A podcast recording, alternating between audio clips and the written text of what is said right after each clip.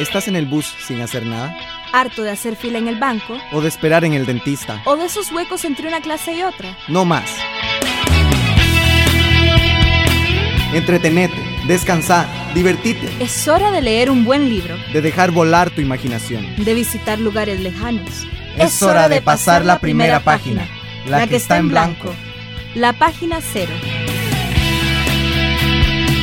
Porque toda buena lectura comienza con una página cero.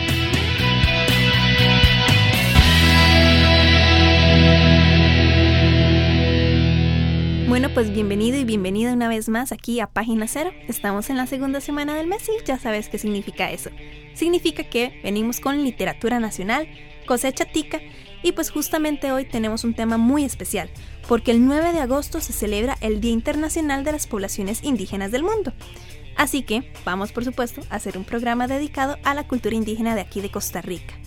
Pero ojo, que es algo muy importante, muy especial, muy interesante y muy único, diría yo, porque no es como lo típico de las culturas indígenas que esperaríamos aquí tal vez en Costa Rica, que nos hablaran del, campesino indígena allá en Talamanca, sino que nos lo traen todas estas culturas, todas estas tradiciones, de una manera muy contemporánea, muy innovadora. Por eso es que tenemos aquí de invitado al escritor costarricense William Flores. Hola, don William. Hola, Ángela, ¿qué tal? Pura vida, yo estoy muy feliz de tenerlo acá. Le voy a contar una cosa. Ajá.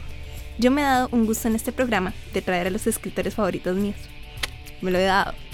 Trajimos por aquí a eh, Rafael Ángel Herra, a Daniel Garro y ahora está usted aquí. ¡Yay!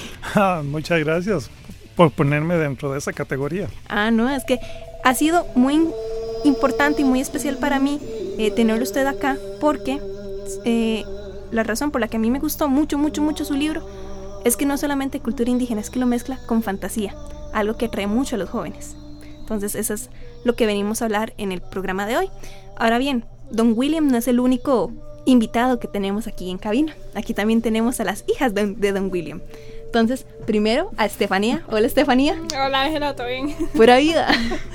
Y también tenemos, como los ticos decimos aquí, a la hija postiza, ¿verdad? A, a, la otra hija que se quiere mucho, que es Amber. Hola Amber, ¿cómo estás? Hola, bien, pura vida. Pura vida.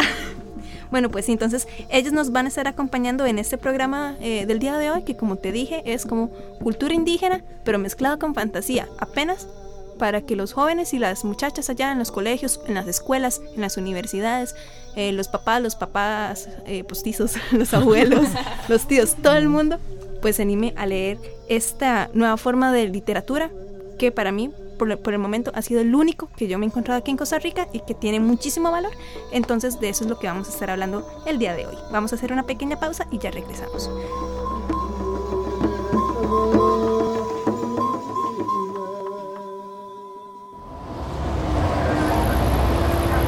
Un viaje largo en el bus. Entretenete, mata el tiempo. Saca el libro, viví la aventura. Que el viaje en el bus se te hará corto con una buena lectura.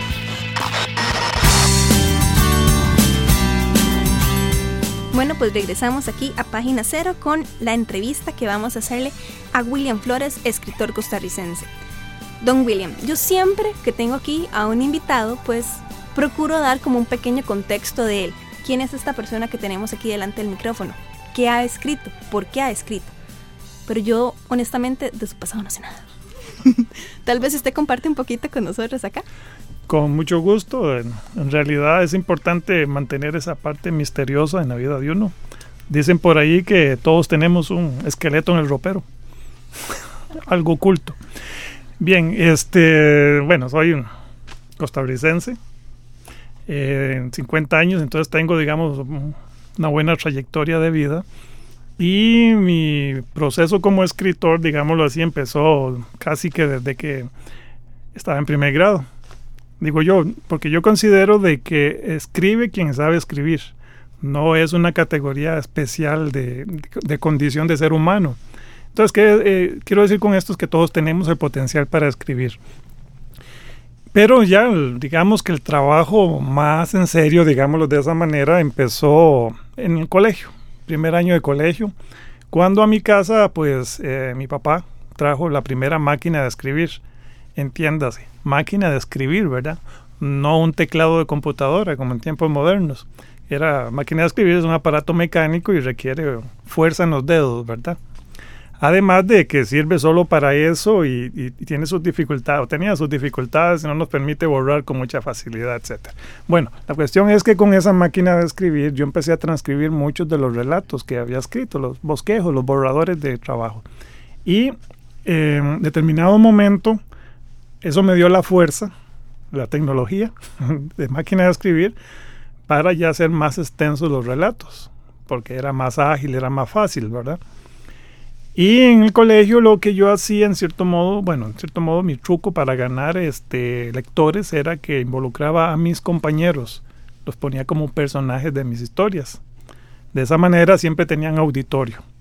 Ese recurso en cierto modo, un modo evidente, más bien lo pongo a, a funcionar dentro de la novela La saga de los Bribris, que es la primera y única novela hasta el momento que he escrito. Y mi pasión en esos tiempos, creo que como la mayoría de los adolescentes, era la ciencia ficción. Yo quería ser escritor de ciencia ficción. Pero en ese proceso de, la, de los años, ¿verdad? Fui dándome cuenta que eh, la ciencia ficción, en cierto modo, eso era un elemento ajeno a nuestra cultura latinoamericana y vi que estaba mejor representado a través del relato fantástico, que es realmente un relato de la ciencia ficción es una forma de relato fantástico, como lo es la fantasía, como es el relato de terror. Entonces en el, relato fantástico encontraba la síntesis de todas esas expresiones y empecé a trabajarlo. Y de ahí surgió un, primer libro de cuentos que se llamó Dinosaurios en la Noche, que tuvo la dicha de ser ganador del cuento eh, del concurso de Editorial Costa Rica, El Joven Creación, en el año 89 hace bastantes años de eso, ¿sí? Y seguí ahí en un proceso a través de un taller literario trabajando lo que era el relato fantástico. ¿Qué fue el gusanito que se le metió a usted que dijo, hey, yo quiero escribir? ¿Cuál fue ese gusanito? En realidad, como creo yo, es una escribir, ya sea escribir o sea dibujar o cantar o um, tocar un instrumento musical, es una forma de querer expresar. Expresar algo que quizás no podemos expresar normalmente con nuestra vida cotidiana. Entonces queremos explorar un poquito más allá, aplicar lo que somos como seres humanos, aplicarle herramientas para eh, alcanzar una expresión diferente, mayor, o, eh, no sé, deambular en otras esferas, digámoslo así. Ahora sí, vamos a hablar de su novela, La saga de los Bribris, Los umbrales eternos hay que hablar primero así como de qué trata, claro, hay que darle el, con, el contexto al oyente. Pues sí, y como contexto yo diría de que la, la hay, un salto cuantitativo y cualitativo, ¿verdad? De, escritor de relatos, o sea, cuentos de unas cuantas páginas, pasar a una novela de más de 400 páginas. Pero siempre mis relatos o mis cuentos tenían como esa intención cada vez se me hacía más grandes, cada vez quería desarrollarlos más, cada vez quería eh, trabajar más los personajes, cada vez quería jugar más con lo que son las, las trampas que se colocan dentro de un cuento. Y en, la novela, pues, eh, tiene un gran potencial para eso, ¿verdad? Y a mí me encanta eso de poner trampas en, en lo que escribo. Y la novela, en la saga de los Bribres, precisamente es un conjunto de, de, digamos, cuentos muy extensos, manejados como una novela, en la cual hay muchas trampas, porque de repente el lector está leyendo en una dirección y hay un cambio inesperado a mano derecha, a mano izquierda, y ya la historia toma otro rumbo, ¿verdad? Y eso lo vuelve una novela muy entretenida. Eh, los elementos esenciales que tienen, primero que nada, es que es una novela de fantasía épica. Vos mencionabas algo en cuanto a mezclar, que, cómo mezclé yo lo que es fantasía, en este caso épica, con una narración o con una historia eh, que en sus orígenes pretende basarse en las tradiciones bribris. Y eso es precisamente lo que, nosotros, lo que busqué hacer, ¿verdad? Marcar una innovación en ese sentido. Ah, nada, en realidad puedo asegurar que no hay nada nuevo bajo este mundo, ¿verdad? Bajo este cielo, porque todo es, todo ha sido tratado pero siempre hay una libertad, siempre hay opciones, siempre hay posibilidades. Y el querer trabajar una, historia de fantasía épica, en este caso con raíces eh, indígenas latinoamericanas, pues exploré algunas opciones, ¿verdad? Y creo que todos pensaríamos que qué bueno sería trabajar algo así con los aztecas, que sí tenemos bastantes vestigios de la cultura, el nivel de cultura que alcanzaron, o con los incas o los mayas. Pero dije yo, ¿por qué hay, hay que ir tan lejos si aquí tenemos eh, material para eso? Y investigando me di cuenta que realmente es sorprendente la cantidad de material que hay en estos pueblos que en cierto modo, este, culturalmente o socialmente, ah, incluso artísticamente tenemos marginados. Realmente hay mucho, mucho material allí. Entonces eso fue lo que hice, combinar ambas, ambas fuentes de información. Usted, por ejemplo, bueno, me comentaba fuera de micrófono sobre una de las historias de la creación de los pueblos indígenas. Me hablaba también como, por ejemplo, eh, que el cristianismo, judaísmo, cristianismo, mejor dicho, que lo compactaba todo y que usted más bien me hablaba que, por ejemplo, en los pueblos indígenas tenían varias versiones para un mismo suceso. Tal vez si nos comparte algunas de estas historias como, como para que veamos la variedad de relatos, eh, de cultura indígena que hay aquí en Costa Rica, porque es eso cierto lo que usted decía, que lo menospreciamos. Sí, eh, uno de los, bueno, todo pueblo todo ser eh, individualmente también busca una explicación a su origen. Y de la misma manera los, pueblos en cualquier parte del mundo han buscado eso.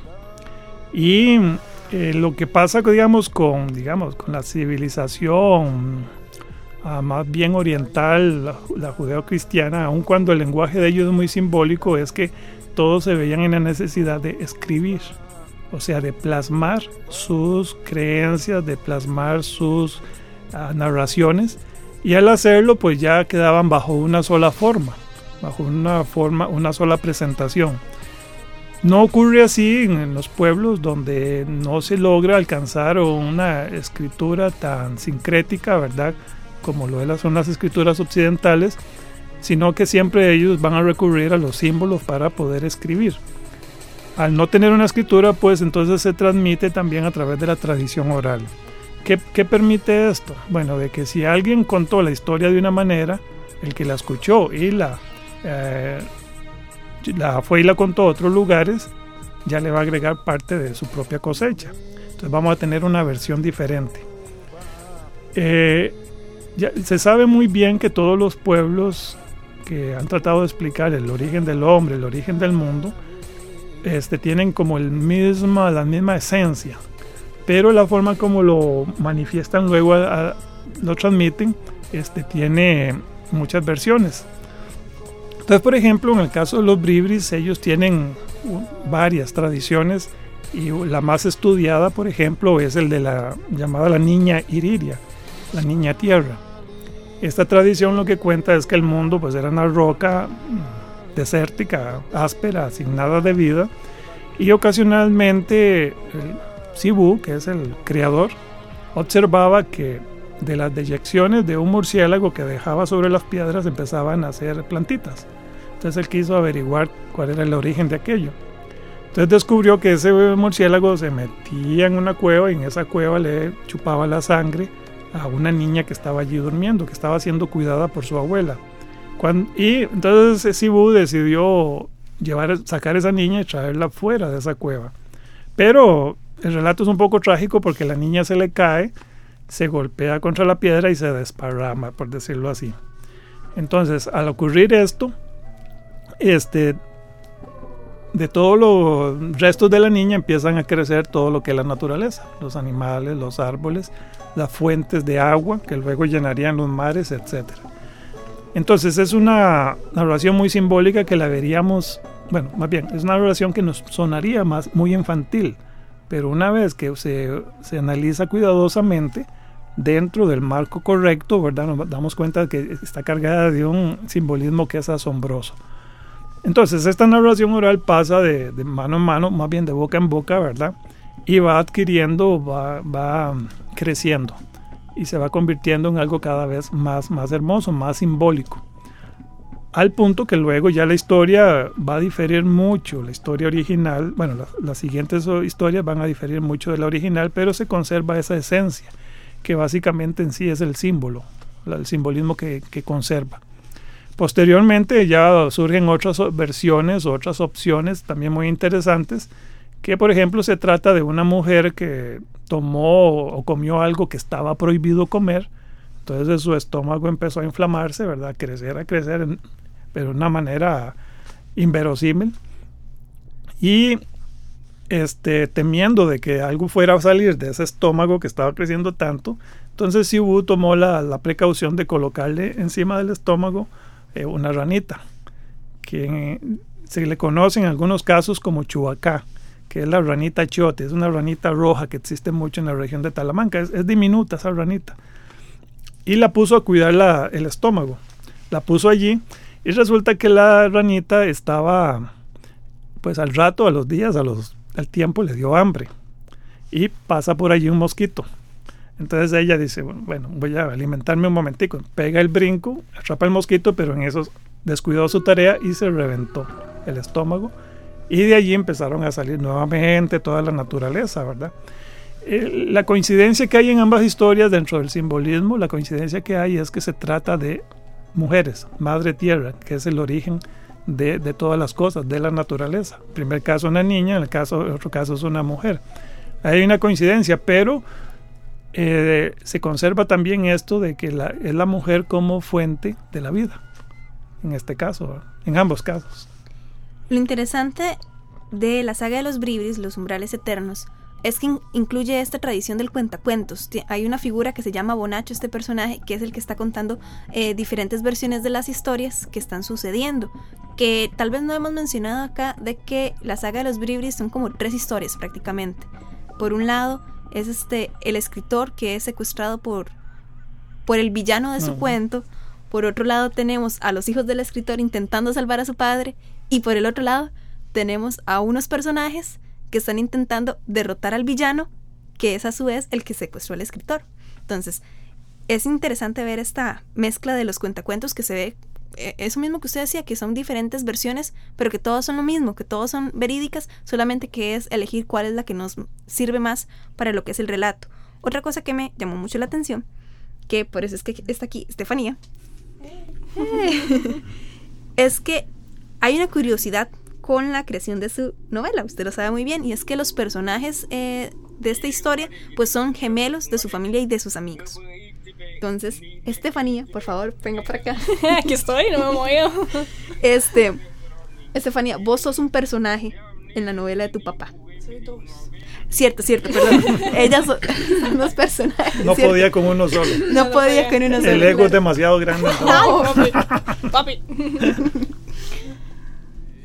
Porque es, ok, para la gente que tal vez todavía no se ha leído la saga de los Bribris, Estefanía, contanos porque es que sos dos personajes y no uno. bueno, el que escribió el libro debería no mentir. bueno, yo, bueno, tengo dos personajes porque primero que nada soy la, la, hija del escritor. Y bueno, soy la que empieza ahí a, buscar a su padre perdido y qué fue lo que pasó, ¿verdad? Y entonces, este, trato de, buscar la forma de, de traerlo de vuelta, ¿verdad? Junto con mis hermanos, no soy solo yo sola. Luego de otro, por otro lado, salgo como una especie de hechicera dentro de la novela ya. Es que tienen que leérsela porque no, no es tan complicada, pero cuando uno le sigue el hilo realmente uno va entendiendo todo. Y entonces yo salgo así como una hechicera y entonces yo tengo poderes así como controlo las aguas y ayudo a las personas dentro de la novela a cumplir con la misión, ¿verdad? A salvar al escritor y a salvar el mundo. salvar el mundo. a salvar el mundo, exacto. Y entonces, bueno, tengo esos dos personajes, ¿verdad? Y es bien chido, bien chido. Otra cosa curiosa es que, por ejemplo, eh, vos sos Estefanía hija acá, pero también sos Estefanía la hija del escritor de la novela, pero a la vez sos Miti, la bruja de las aguas, que es bonito porque si, si tengo bien entendido, es que Miti es tu apodo dentro de la familia. Ah, sí, sí, sí, de hecho. No. Y ahora ya quedó al, público. ok, aquí voy a meter algo de mi propia familia, sí. Cuando yo conseguí la saga de los Bribris fue la primera edición, es una edición con una editorial argentina, si no me equivoco. Correcto. Yo me quedé así enamorada de ese libro, enamorada, enamorada. Y la cosa es que yo se la recomendé a mi mamá. Entonces mi mamá quedó enamorada, enamorada, enamorada. Y por eso fuimos hasta la presentación del libro en Heredia. Yo vivo como al otro lado del país, pero ahí fuimos. Y estuvo como muy bonito. Y mi mamá me dijo, tiene que hablar de la unidad de familia que representa eh, esa novela. Porque es increíble, y es cierto, yo no lo había pescado en esa manera, pero es cierto, la unidad de la familia que se ve, los hijos del escritor ayudando al escritor, el, el príncipe Hayan, que es como otro alter ego de uno de los hijos de, de William, ¿verdad? Intentando salvar a su padre. Entonces, ¿qué se siente esta, esa ayuda de familia, ¿verdad? Tanto en lo que es en la parte ya de la novela, pero también en la vida real. ¿Dónde está ese apoyo? Usted miti, vaya. bueno, es curioso que, que usted pueda notar eso porque, bueno, ahí cuando yo empecé a leer la novela por primera vez, yo pensé, ¿qué, qué pasaría si esto fuera realmente, verdad? realmente voy a reaccionar yo así. Pero, por ejemplo, es que en la novela pasa mucho que, que uno tiene sus roces así. Y eso es muy curioso porque obviamente pasa en cualquier familia, ¿verdad? Yo con mis hermanos tengo mis roces y todo el asunto, pero cuando se trata de, de, de, buscar y la solución a los problemas siempre hemos sido muy unidos, ¿verdad? Siempre hemos sido como familia. Eh, nuestros padres son personas excelentes y siempre nos han enseñado buenos valores, ¿verdad? Y esta unidad de familia siempre ha estado dentro de nuestra vida, siempre, siempre. Este, siempre buscamos la oportunidad para estar juntos y para compartir así como familia, contar nuestros problemas y hablar de, de las cosas que, que nos molestan y también especialmente pasar los mejores ratos juntos, ¿verdad? Entonces en esta novela es muy cierto que, que se ve mucho lo que es la unidad familiar, ¿verdad? Es como cualquiera pensaría, ¿verdad? Que cómo sería tener que meterse en una realidad alterna, ¿verdad? Y tener que salvar a su padre. Pero este, realmente no tiene que pasar así en la vida normal, ¿verdad? O sea, realmente todos tenemos que ayudarnos siempre, ¿verdad? Porque en la vida siempre hay cosas este, difíciles y todos enfrentamos desafíos, pero es en la familia en la que uno se apoya y es la familia lo que lo salva a uno, ¿verdad? Don William, el apoyo que le ha dado su familia en lo que es esta novela, no, no, no solamente en la parte escrita, sino que en la vida real, ¿verdad? Ah, sí, sí, sí. Este, lo que mencionaba Estefanía y la pregunta que vos decías, eh, siempre en mi vida personal ha sido una prioridad, la familia. Y sabemos, bueno, sociológicamente que la familia es la base de la sociedad, ¿verdad? Si la familia está mal, no podemos esperar mucho de la sociedad. Entonces, la forma de rescatar a la sociedad es rescatar a la familia. Entonces, eh, hay un mensaje escondido, digamos, mencionado dentro del libro que es ese. No es que el papá andaba buscando problemas, es que por alguna circunstancia no está. Nos vamos a quedar así y, para poder rescatar al papá o a cualquier miembro de la familia tenemos que pensar solo en, soluciones racionales o lógicas o podemos ir un poco más allá. El amor en la familia pues exige sacrificio de parte de todos y a veces exige aceptar cosas que quizás no, no esperábamos. Entonces en este caso pasa eso, ¿verdad? De repente el papá es secuestrado por un personaje de, de la novela en un mundo alterno y eh, él tiene que darse la empresa de rescatarlo y para rescatarlo hay que aceptar lo que está pasando y entonces a partir de entonces ya empieza ese, ese trabajo en equipo, en el caso de la familia. Mi familia definitivamente ha sido, me ha, respaldado en esto. Algunos han sido un poco, eh, algunos no, eh, algún miembro de mi familia es un poco, en este caso, de Hayan, que de hecho él, su nombre como personaje es Hayan, en la vida real él se llama Hayan, pero su nombre como miembro de la familia en la novela es Haji. Entonces hago esa diferencia. En el caso de él, como personaje real, estamos usando el apodo, el nombre cariñoso. Y como personaje estamos usando su nombre. En el caso de ellas no, estamos usando el nombre de ellas real como eh, hijos del escritor, pero ya como personajes tienen usamos su, nombre de, familia. Entonces, este, en eso se marca también mucho la diferencia porque hay un, papel más dominante o más, más trascendental que es el de Hayan como elemento de la familia que anda todavía buscando su rumbo en la vida. Lo mismo ocurre con el personaje. Él anda buscando su rumbo en la vida también y allí lo va a encontrar. Entonces le estamos dando, por decirlo así, una pequeña pista, una orientación en, su vida. Va a encontrarlo trabajando, como mencionábamos antes, trabajando como familia, trabajando en equipo. Y este, a mí me hace, porque realmente el, hecho de utilizarlos a ellos como personajes me ahorró mucho trabajo. Sí, no tenía que ponerme a inventar, inventar su personalidad era simplemente transcribir lo que yo estaba viendo allí. Y definitivamente, por ejemplo, la primera vez que ven a Mitty sentados en una piedra es acariciándose el pelo, ¿verdad? Ah. ya la echa el agua. y Paulina, en este caso Pavo, ella también, este, Paulina es la más pícara de la familia. Y como tal, Pavo, como personaje, es el que anda molestando, el que está haciendo travesuras, el que está, tiene esa misión de sacar a la gente de los bosques. No se metan en los bosques porque los, seres humanos lo que vienen es hacer daño a los bosques, etc. Y hay un personaje que ya te mencionaba antes de, de entrar aquí a grabar, que es, bueno, ¿y la mamá? La mamá. ¿Dónde está la mamá? En este caso, la mamá tiene su alter ego en la historia que es Aelis. Solo que Aelis se menciona, pero no aparece. Aparece abiertamente en la participación. Se le menciona en algunos de los interrelatos. Y eh, participan ellos, pero no tiene una línea central, ¿verdad? Dentro de la historia. Termina la historia y no se sabe nada de Aelis. ¿Qué pasó con Aelis?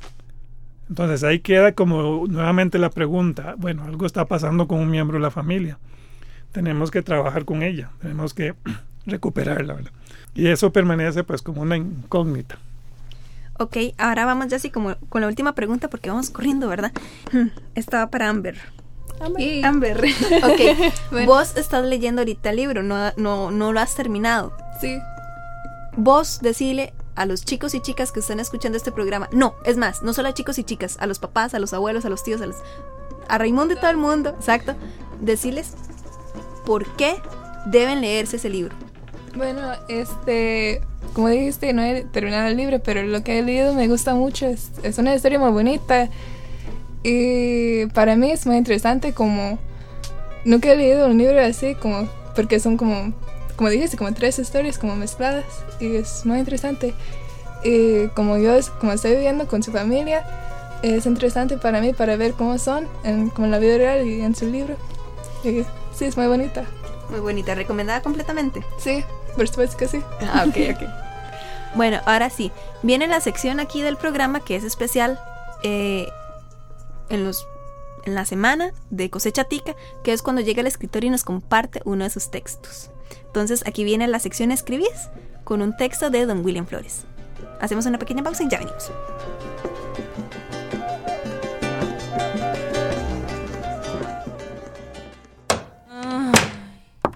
Tuviste un día largo y cansado hoy. Tranquila, relájate, olvida el día duro. Saca el libro, viví la aventura. Para antes de irse a dormir, nada como una buena lectura.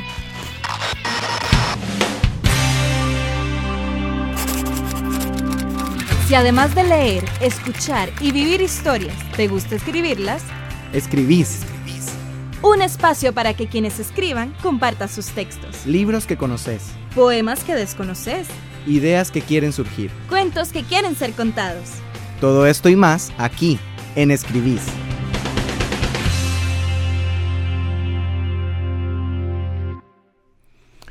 La Catarata Celestial. Bien, este es un relato basado en una situación o circunstancia, un aspecto geográfico de nuestro país. Todos hemos oído hablar del río Celeste, cuyas aguas son de ese color por, por una pigmentación que recibe de, de, de, los volcanes. Dice, los bribris dicen que del cielo bajó el color de ciertos ríos, y sus mayores enseñan que son el camino para subir al cielo. Y entre ellos, algunos aclaran que son trozos de paredes que alguna vez unieron al cielo con la tierra y que tal vez hay un sendero perdido para subir donde Dibú viaja cada día. Los ríos de las tierras de los bribris son pequeños y uno que otro tiene ese color azul del cielo. Algunos forman cascadas bastante altas, pero ninguna que toque el cielo. Sin embargo, los bribris peregrinos, famosos por andanzas y sus historias, aseguran que hay una que se pierde en lo alto entre las nubes y que no dudan que debe llegar al mismo cielo. Los peregrinos se han acercado a ellas, pero solo hasta sus bases, donde el torrente de agua revienta con el estruendo de Quiquilma, como miles de truenos. Allí no se puede hablar, y es peligroso pues el visitante se puede quedar sordo. Dicen haber encontrado grandes pedazos de rocas talladas como de grandes edificios, pero nada que indique sobre un camino secreto que permita ascender hasta lo alto. Luego, cuando regresan a buscarla, ya no está. Parece que se mueve, hoy está aquí y mañana no. Uno de ellos, muy valiente y decidido, dijo que tras un largo y duro ascenso, luchando contra las poderosas aguas que caían, hizo la faena y llegó a un extenso remanso, donde a lo lejos, a su vez, caía otra catarata monumental. Intrigado, se aventuró todavía más y llegó a la cima de donde caía ese nuevo torrente. Allí un nuevo remanso, al cual, bien a lo lejos, caía una nueva y altísima cascada. Su obsesión casi lo enloqueció, pero decidió continuar. Sin darse cuenta en sus delirios, más bien emprendió el regreso. Así lo cuenta él. Esa siempre ha sido su historia, la de una catarata infinita.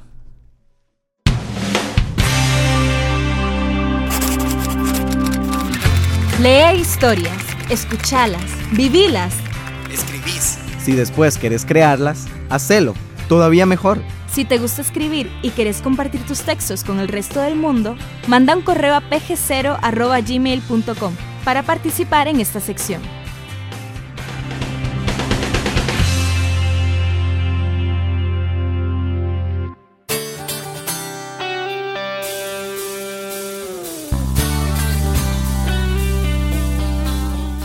Bueno, pues todo lo bueno acaba. Entonces ya es hora de ir terminando este programa. Muchísimas gracias, don William, por habernos acompañado. Muchísimas gracias a Estefanía, alias Mitty. muchísimas gracias, Amber, por habernos acompañado, ¿verdad que sí? Y muchísimas gracias a vos, Radio Escucha, que estabas escuchando aquí el programa. Te repito el nombre del libro, la saga de los bribris y los umbrales eternos. Gracias, Amber. por cierto, nada más una pequeña nota. Yo había recomendado este libro en el primer, primerísimo programa de Página Cero. Ah, lo recomiendo para que vean. Mm. No, no, ojalá. Ahora ya saben, los radioescuchas, ese es el libro. Ojalá que vayan a comprarlo. ¿Dónde lo pueden conseguir? En este momento prácticamente está en todas las librerías, bueno, en la librería universitaria, está en librería internacional y en la librería Lema. Perfecto vale la pena, se los digo. Yo quedé tan enamorada, tan enamorada, tan enamorada del libro. Qué genial. Estoy esperando la segunda parte. Sí, vos y Estefanía se pelean el primer lugar del fan número uno. Ajá. Lo vemos después de aquí. A la salida. Perfecto, a la salida vamos a arreglar cosas, soy yo. bueno, en el próximo programa, ¿qué es lo que vamos a ver? Es la tercera semana del mes y eso significa literatura y adaptaciones audiovisuales. Así que por esa razón vamos a hacer, a seguir con la serie de literatura clásica y cine clásico, esta vez con literatura que viene de la antigua Grecia. Entonces, espéralo. Nada más te recuerdo el contacto es pg0@gmail.com. También tenemos un blog, también tenemos Facebook y también tenemos Twitter para que nos vayan ahí a acechar. El blog es pg0.blogspot.com, la página en Facebook, página 0 y en Twitter pg0. Entonces, para ahí que nos vayan a buscar. Eso sería todo por el momento. Muchísimas gracias a los invitados. Hagan bola. Muchas gracias. Gracias a vos, Radio Escucha. Chao. El programa ya se acabó. Pero la aventura apenas comienza. Estás en el bus. Pues saca un libro. Haciendo fila, saca un libro. Anda, hacelo. Vos sabés qué querés. Porque ya pasaste la primera página, la que estaba en blanco. La, página cero. Sintoniza Página Cero por Radio Farolito. Y no te olvides de visitar el blog pg0.blogspot.com para más información. También puedes comunicar tus dudas y sugerencias a pg0.gmail.com. Y recordá, toda buena lectura comienza con una página cero.